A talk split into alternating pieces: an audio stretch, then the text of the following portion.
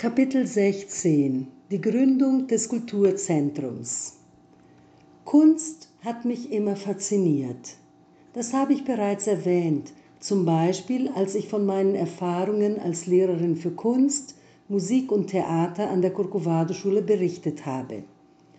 Dank dieser Tätigkeit bekam ich die Gelegenheit, meine Kenntnisse in künstlerischen Bereichen zu vertiefen. Eine Ausbildung zum Lehramt hatte ich zwar nicht absolviert, doch ich brachte Begeisterung für das Unterrichten mit, sowie die Freude am Umgang mit Kindern und die Bereitschaft zum Selbststudium. Ich war ja halbe Autodidaktin. Praktisches Wissen konnte ich ja vorweisen, sonst hätte mich die Leitung der Schule nicht als Lehrkraft für diese Fächer eingestellt.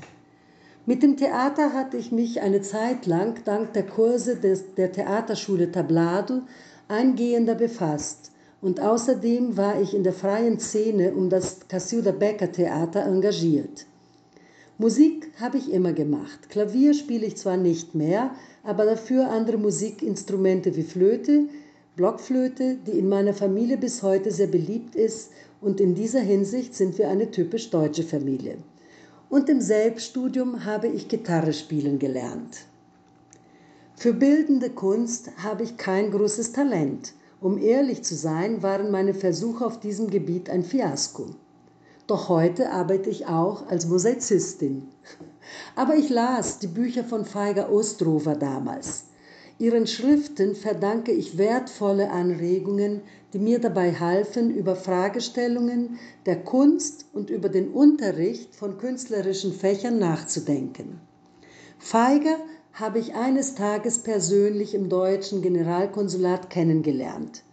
Wir wurden danach Freunde und an der Gründung des Kulturzentrums des Baukurs hat sie einen entscheidenden Anteil doch darüber erzähle ich später mehr. Diese Zeilen sind eine Art Vorspiel, um in das Thema einzuführen. Von Anfang an war ich davon überzeugt, der Sprachunterricht des Baukurs müsse sich an Kunst und Kultur orientieren. Denn wer eine andere Sprache lernt, der taucht in ein neues Universum ein, wird mit anderen Denkweisen konfrontiert, sieht die Welt und sich selbst auf andere Weisen. Das hat mich immer fasziniert. Und wie taucht man am besten in alternative Welten ein? Mit Hilfe der Kunst natürlich. Heute spricht jeder davon, aber vor 40 Jahren war das noch kein großes Thema. Zurück zum Baukurs. Patricia und Marcia dachten eher pragmatisch. Ihr Leitgedanke war eher ein gut funktionierender Sprachkurs. Susi war nicht mehr dabei und so fühlte ich mich alleine mit meinen Träumen. Die erste kulturelle Initiative des Baukurs bestand in der Gründung eines Filmclubs. Damals gab es ja kaum Möglichkeiten, europäische Produktionen oder Kunstfilme zu sehen. In den Kinos liefen nur Klassenschlager, Kassenschlager und amerikanische Mainstream-Filme. Denn zur Zeit der Diktatur war man nicht daran interessiert, dass Menschen informiert und zum Nachdenken angeregt werden. In den 70er Jahren des 20. Jahrhunderts verstanden sich die Filmclubs in Rio als Teil der politischen Bewegung der Linken oder gar der Kommunisten, wie der berühmte Cineclube Glaube Rocha im Stadtteil Tijuca in Rio. Doch die Repression schlug zu in den 80er Jahren kam es zu einer Renaissance der Filmclubs dank engagierter Leute, die für das Kino schwärmten und nicht kommerzielle Werke sehen wollten. Das Goethe-Institut in Salvador, die Hauptstadt vom Bundesland Bahia, besaß ein sensationelles Archiv. Jedermann konnte bei Zahlung der Postgebühren Filme im 16 mm Format ausleihen.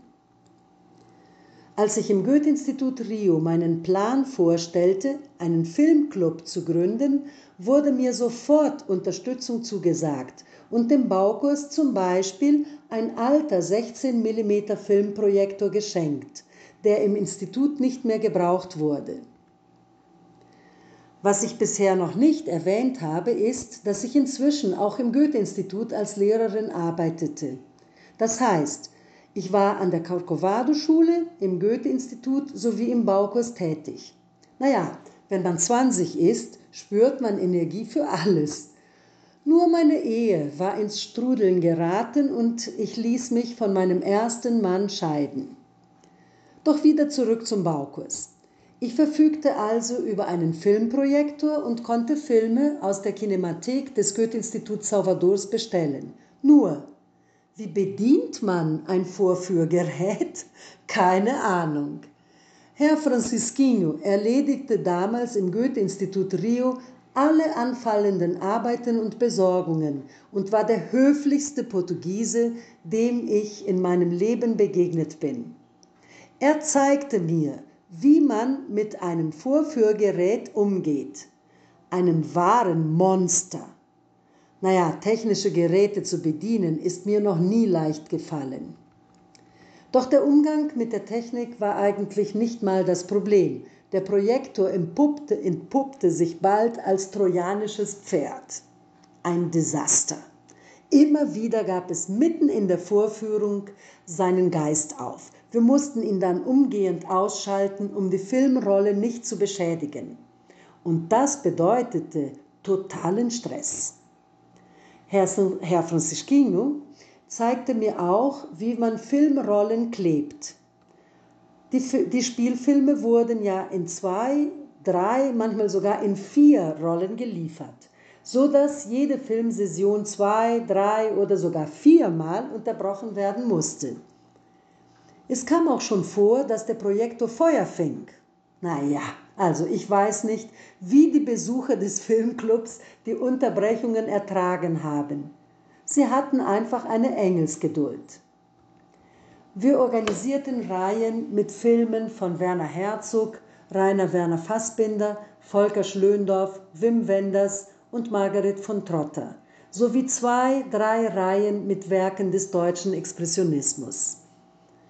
Es war eine wunderbare Erfahrung, denn so konnten wir uns mit den erstklassigen Regisseuren und Schauspielern des neuen deutschen Film und mit den großen Meistern des Expressionismus auseinandersetzen. Was für eine tolle Chance. Die Filme waren so unglaublich gut und die Gespräche nach den Vorführungen derart anregend, dass ich bei einer dieser Veranstaltungen meinen zweiten Ehemann, Ricardo Jabor, kennenlernte.